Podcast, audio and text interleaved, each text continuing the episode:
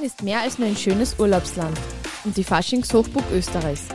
Neben Hightech und innovativen Ideen kommen auch immer wieder bedeutende Persönlichkeiten aus unserem Bundesland, die oftmals die Geschicke in ganz Österreich mitbestimmen. Exemplarisch dafür haben wir heute Gabriele Semmelrock-Werzer zu uns eingeladen.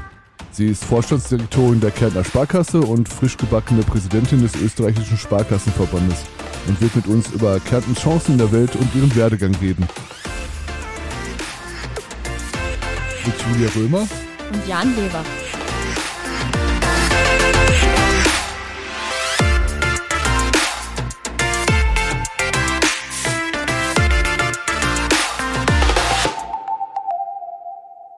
Liebe Frau Semmelrock-Werzer, schön, dass Sie sich Zeit für uns genommen haben, uns heute hier besuchen. Wir wollen uns zu Beginn ein wenig Ihren Werdegang anschauen. Sie sind ja Börtschacherin und dann nach Wien gegangen, um an der Wirtschaftsuniversität Wien zu studieren. Wohin hat Sie denn der Werdegang noch geführt und wieso haben Sie sich für das Bankwesen entschieden? Ich glaube, dass ich mich für das Bankwesen entschieden habe, ist nicht der richtige Ausdruck. Es war eher ein Zufall. Ich bin, ich habe während des Studiums immer wieder Jobs gemacht, neben mir mein Studium auch mitzufinanzieren und bin so zufällig in einer Bank gelandet. Das war damals die Chase Manhattan Bank, die gibt's nicht mehr, die war in Wien. Und was ein Ferialjob oder Nebenjob sein hätte sollen, ist dann eigentlich mein erster Schritt in die Welt der Banken gewesen und dort bin ich schlussendlich geblieben.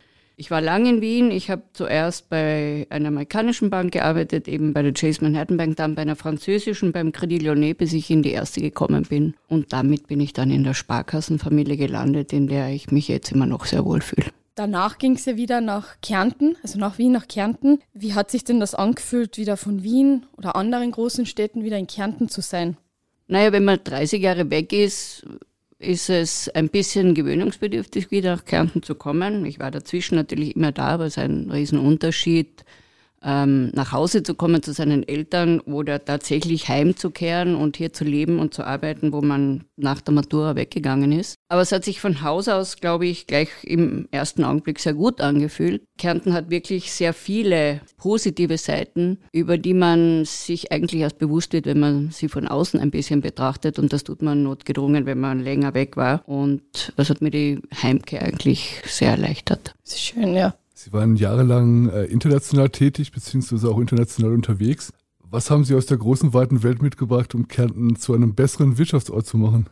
Na, ich glaube, dass einer allein wahrscheinlich äh, nicht so viel mitbringen kann, um jeden, irgendeinen Ort auf der Welt zu verändern. Aber ich glaube, was, was mir meine vielen Geschäftsreisen, die ich durch zehn Jahre hin eigentlich immer machen musste und wollte, es war eine spannende Zeit, ich war auf der ganzen Welt unterwegs, was es mir gezeigt hat, ist, dass dieses diese ganz besondere Lage, die Kärnten hat, nämlich am Schnittpunkt von drei Kulturen zu liegen, etwas ist, was, was ein unglaublicher Vorteil ist und dessen ist man sich wahrscheinlich hier in Kärnten noch immer zu wenig bewusst. Ich glaube, es ist schon etwas besser geworden. Wir reden als Kärntner sehr viel, dass es hier so schön ist und wie schön wir es hier haben, was außer Zweifel steht. Aber worüber wir uns noch klarer werden sollten, diesen enormen, enormen Vorteil zu haben, dass wir auf der einen Seite die slawische Welt haben, die italienische Welt und aber auch den deutschsprachigen Raum und das so nah beisammen. Solche Schnittpunkte von Kulturen sind extreme Kraftpunkte und sie bieten natürlich wahnsinnig viel Chance, auch in wirtschaftlicher Hinsicht. Und gerade dieses Thema ist etwas, was man zum Beispiel in Amerika sich gar nicht vorstellen kann und warum uns die Menschen dort extrem beneiden, dass wir so multikulturell und vielsprachig leben können. Und ich glaube, diesen Vorteil sollten wir viel mehr ausspielen. Mittlerweile Bestrebungen aus der Region, die Sie angesprochen haben, eine äh, EU-Makroregion zu machen und damit halt auch mehr Grenzen abzubauen und mehr ähm, Zusammenarbeit zu fördern. Glauben Sie, dass das dann dieser ganzen Region noch weiterhilft? Da bin ich ganz überzeugt, weil es gibt wahnsinnig viele Synergien und ich glaube, da können wir uns gegenseitig befruchten und je mehr die Grenzen in den Köpfen abgebaut werden, desto besser für die Entwicklung der gesamten Region, weil es heißt ja nicht, dass man was aufgeben muss, man gewinnt eigentlich dazu von den anderen Kulturen. Mm, so wie Sie schon angesprochen haben, wir sind zwar ein wunderschönes Land, aber wir werden auch oft als ähm, belächelt und auch als, als Faschingshochburg gesehen. Wieso schafft es in Kärnten so schwer, diesen doch recht eindimensionalen Ruf äh, loszuwerden und seine Stärken besser zu verkaufen? Ein bisschen, glaube ich, ist es darauf zurückzuführen, dass wir uns daran gewöhnt haben. Natürlich ist es, äh, hat es auch damit zu tun, dass wir durch unsere wunderschöne Landschaft und vor allem die Seen ähm, sehr ein Urlaubsland sind, wo andere Menschen herkommen, um sich wohlzufühlen und Spaß zu haben und sich zu entspannen, wo man eigentlich wahrscheinlich während dieser Zeit auch gar nicht so interessiert ist an der wirtschaftlichen Entwicklung der Region. Aber ich glaube, was es wirklich braucht, ist mehr Selbstbewusstsein von uns, von uns Kärntnern. Einfach, dass wir diese Themen, dass wir uns nicht reduzieren selbst auf ähm, die Faschingszeit und auf, auf den, das Faktum, dass wir alle so gut singen können oder es uns zumindest einbilden, sondern dass wir eben auch darüber sprechen, dass wir ein Wirtschaftsraum sind und darüber sprechen, wie tolle Unternehmen es hier gibt. Und es gibt so viele Hidden Champions in Wahrheit hier. Wir haben sehr viele Weltmarktführer. Sind alles keine Riesenbetriebe, aber wir sind genau in dem mittleren Segment extrem gut unterwegs und auch sehr innovativ. Und ich glaube, das äh, sollten wir auch immer wieder erwähnen und darauf sollten wir eigentlich nicht vergessen.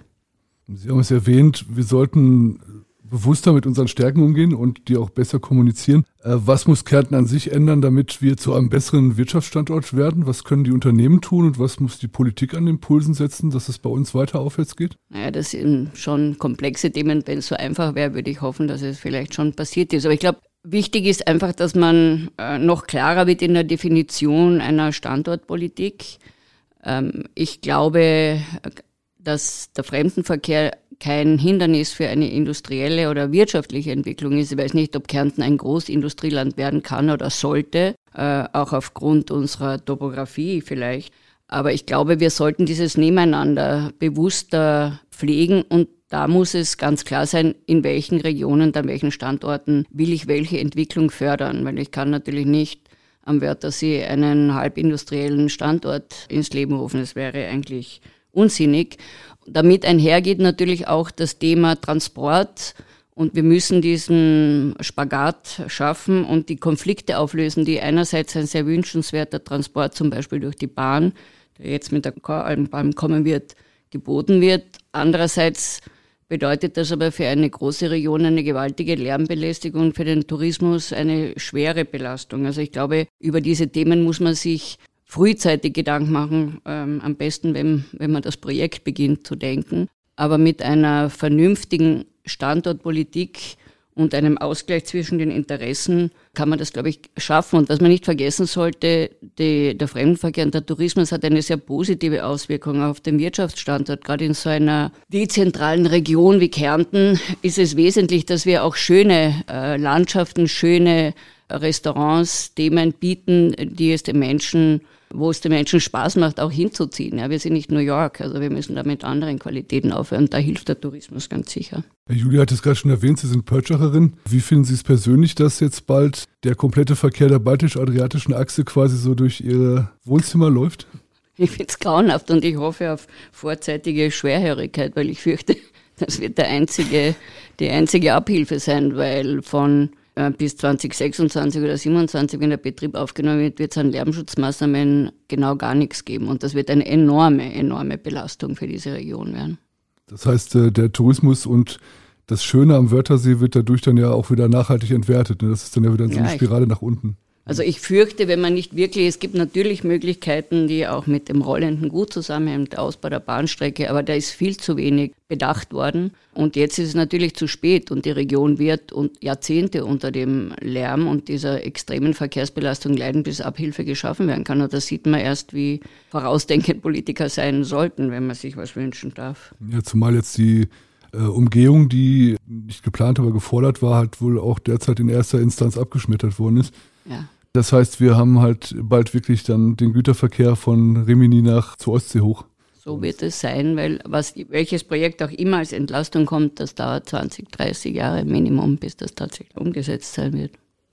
Sie setzen sich ja für Kultur und Weiterbildung in Kärnten ein und haben für Ihr Engagement unter anderem das Goldene Ehrenzeichen vom Land Kärnten verliehen bekommen. Weshalb sind solche Dinge Ihnen auch wichtig? Da, und wie kann man den Lebensstandort Kärnten dadurch verbessern? Also ich glaube, dass es eine prosperierende Wirtschaft nur gibt, wenn es auch eine prosperierende, florierende, gut funktionierende Kultur in einer Region gibt. Da bin ich ganz überzeugt. Deswegen ist es essentiell, dass wir dieses reichhaltige Kulturleben, das Kärnten ja hat, auch ins Bewusstsein der Kärntnerinnen und Kärntner bringen, aber auch über, über das Land hinaus natürlich, weil es auch für den Tourismus ein sehr wichtiger Punkt ist. Aber Das Schöne an Kärnten ist ja, dass wir nicht darüber nachdenken müssen, wie wir Kultur oder Bild oder Kunst herbringen. Wir sind begnadet mit einer riesigen Anzahl an Künstlern, sei es äh, Musik, sei es bildende Kunst, sei es Malerei, äh, sei es Schriftsteller. Also da brauchen wir uns wirklich gar nicht beklagen. Wir sollten sie nur ins rechte Licht setzen. Also das ist einfach ein wichtiges Thema. Und natürlich ist das Thema Bildung für ein Bundesland, das eher mit Abwanderung als mit so hohen Zuwanderungszahlen zu kämpfen hat, enorm wichtig, weil wir die Voraussetzungen schaffen müssen, dass unsere Jugend auch hier gebildet wird. Natürlich brauchen wir dann auch die Arbeitsplätze dazu, aber wir sehen ja, dass wir einen Mangel an gut ausgebildeten Fachkräften haben. Und je mehr wir unseren äh, jungen Menschen hier in Kärnten Bildung näher bringen, desto besser wird für die Entwicklung des ganzen Landes hier sein. Mhm. Wir haben da so einen ziemlichen Spagat zwischen äh, dem Arbeitskräftemangel, den Sie angesprochen haben, und der Jugendarbeitslosigkeit, die in Kärnten relativ hoch ist. Was glauben Sie, wo da der Grund ist? Passt da die Vorstellung der jungen Leute nicht zu den Angeboten der Unternehmen? Ja, da, da bin ich wahrscheinlich äh, doch ein bisschen zu weit weg. Aber ich glaube schon, dass wir zum Teil noch zu traditionelle Angebote haben. Allerdings höre ich auch von vielen unserer Kundinnen und Kunden, eben vor allem von äh, unseren Firmenkunden, dass sie die Lehrangebote, die sie bieten, sehr gut ausgenützt werden. Also ich glaube, äh, auf dieser Ecke kann man sich gar nicht beklagen. Wir haben natürlich einen Arbeitskräftemangel im Tourismus, der nicht nur Kärnten betrifft und da muss man wahrscheinlich wirklich drüber nachdenken, wie macht man diesen Beruf, der ein sehr schöner Beruf sein kann, wieder attraktiv. Und wir haben in vielen Teilen des Handwerks Mangelerscheinungen. Ich glaube, dass wir da das Thema Lehre, da gibt es ja Gott sei Dank genug Initiativen, auch von der Industriellen Vereinigung, wieder wesentlich mehr in den Fokus rücken muss und vielleicht auch dort diversifizieren. Wenn wir jetzt an Lehrberufe denken, denkt man sehr viel an technikgetriebene äh, Lehrberufe, was ja logisch ist. Auch dort haben wir einen großen Mangel. Aber ich glaube, wir sollten auch die handwerklichen Betriebe nicht vergessen, weil sie wirklich wichtig sind für eine Gesamtentwicklung einer gut funktionierenden Volkswirtschaft in einer Region. Sie sind kürzlich zur Präsidentin des österreichischen Sparkassenverbandes ernannt worden. Etwas provokant gefragt, warum hat es mehr als 100 Jahre gedauert, dass wieder eine Frau an diese Stelle gerückt ist? Ja, wieder eine Frau ist herzig, weil es war noch nie eine, aber die Frage dürfen Sie natürlich nicht mir stellen. Ich weiß es nicht. Aber ich glaube, es ist einmal ein gutes Signal, dass jetzt eben nach so langer Zeit eine Frau diese Position einnimmt. Ich freue mich schon auf die Zeit und ich hoffe, sie kommt nicht erst in 50 Jahren, sondern vielleicht schon in 10, dass niemand mehr nachfragt, warum ist dort eine Frau und dort ein Mann, äh, sondern dass, es, dass wir uns wieder darauf konzentrieren können, ist es die richtige Person für die richtige Funktion. So gesehen möchte ich dazu gern meinen Teil beitragen. Und das war auch einer der Gründe, warum ich mich entschieden habe, das auch sehr gerne anzunehmen. Zum Schluss habe ich jetzt noch eine Frage. Wir hören ja immer Gender Pay Gap, Equal Pay Day, Altersarmut bei Frauen, Unternehmertum von Frauen. Das sind alles Themen, die in der heutigen Zeit eigentlich viel weiterentwickelt sein sollten. Woran liegt es Ihrer Meinung nach, dass wir in diesen Bereichen weiterhin stark Nachholbedarf haben? Na, ich glaube eigentlich, oder einfach, dass wir hier gegen sehr tradierte gesellschaftliche Normen, die ändern sich gerade. Und das muss man jetzt auch fairerweise sagen, das kann gar nicht innerhalb einer Generation gehen, weil wir reden hier über Entwicklungen, die sind seit Hunderten von Jahren geübt. Und äh, wenn man das vielleicht mit etwas Ruhe äh, von vorne nach hinten betrachtet, merkt man, dass sich schon viel getan hat. Natürlich finde ich es überhaupt nicht lustig, dass der Gender Pay Gap eigentlich unmöglich, aber es gibt keinen Grund, warum die Arbeit geschlechterspezifisch anders entlohnt werden soll eines Menschen. Ich glaube einfach, dass man da dranbleiben muss, aber es ist natürlich wirklich schwer, Themen, die seit Hunderten von Jahren so ablaufen, Strukturen, die auch in unseren Hirnen so äh, programmiert sind, zu ändern. Das heißt aber eben, dass man einfach dranbleiben muss. Ich glaube, dass nicht nur über die Sprache, sondern wesentlich mehr über das Tun zu beeinflussen ist, indem man einfach Positionen annimmt. Und da muss man auch ähm, den Damen ein bisschen zurufen, auch Karriere machen zu wollen und die Gelegenheiten zu ergreifen. Ist auch nicht immer einfach, ja, aber fairerweise ist auch für den Mann nicht einfach, Karriere zu machen. Die kommt nicht von allein.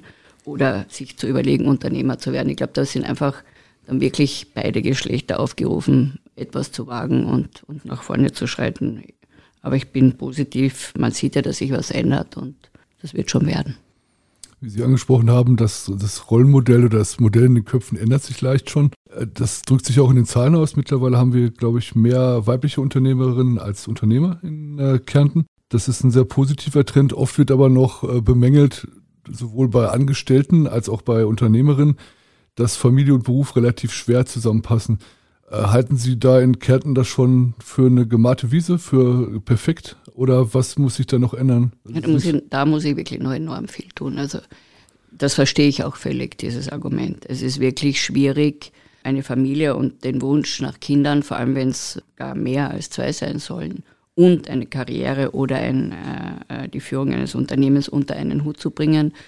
Da muss erstens die familiäre Infrastruktur sehr gut funktionieren und eben im Moment, glaube ich, liegt dort die Hauptlast und das ist sicher falsch. Also wo es einen extremen Mangel gibt, ist an adäquater Kinderbetreuung. Äh, wir brauchen Kinderbetreuung, die sich nicht nur den Bedürfnissen der Eltern richtet, die auch in den Schulferien zur Verfügung stellen muss, weil niemand kann sich sechs, sieben, acht, neun Wochen Urlaub erlauben, nehme ich einmal an. Also da ist wahnsinnig viel zu tun und da ist auch noch mehr zu tun äh, zwischen, wenn man vergleicht, was es in Klagenfurt gibt, vielleicht als Angebot und was es in Winklern gibt. Also da muss man auch an die Regionen denken und vor allem, wenn wir in den Regionen und in den Tälern auch äh, leben, äh, funktionierendes wirtschaftliches gesellschaftliches Leben haben wollen, müssen wir auch genau dort Strukturen schaffen. Also da, glaube ich, ist viel zu tun und es wäre auch sehr sinnvoll, dort Geld zu investieren, weil man verzichtet auf einen sehr hohen Prozentsatz an schlauen Köpfen in der Gesellschaft, wenn man den Frauen den Zugang zum Erwerbsleben so erschwert. Ja, dann bedanke ich mich, dass Sie heute bei uns waren. Ihr Werdegang ist wirklich bemerkenswert und zeigt, dass in Kärnten sehr viel mehr möglich ist, als oft von außen gesehen wird. Sie sind als Frau und Führungspersönlichkeit Ihren Weg gegangen, und haben damit sicher vielen Kärntnerinnen Mut gemacht, ihren eigenen Ideen und Visionen zu verwirklichen. Und ich glaube auch im Namen vom Jan wünschen wir schon eine schöne Weihnachtszeit und ein gutes neues Jahr. Danke fürs Hier dann. Gerne, danke. Hat dir der Podcast gefallen? Dann abonniere uns doch. Und natürlich freuen wir uns auch über eine Bewertung von dir.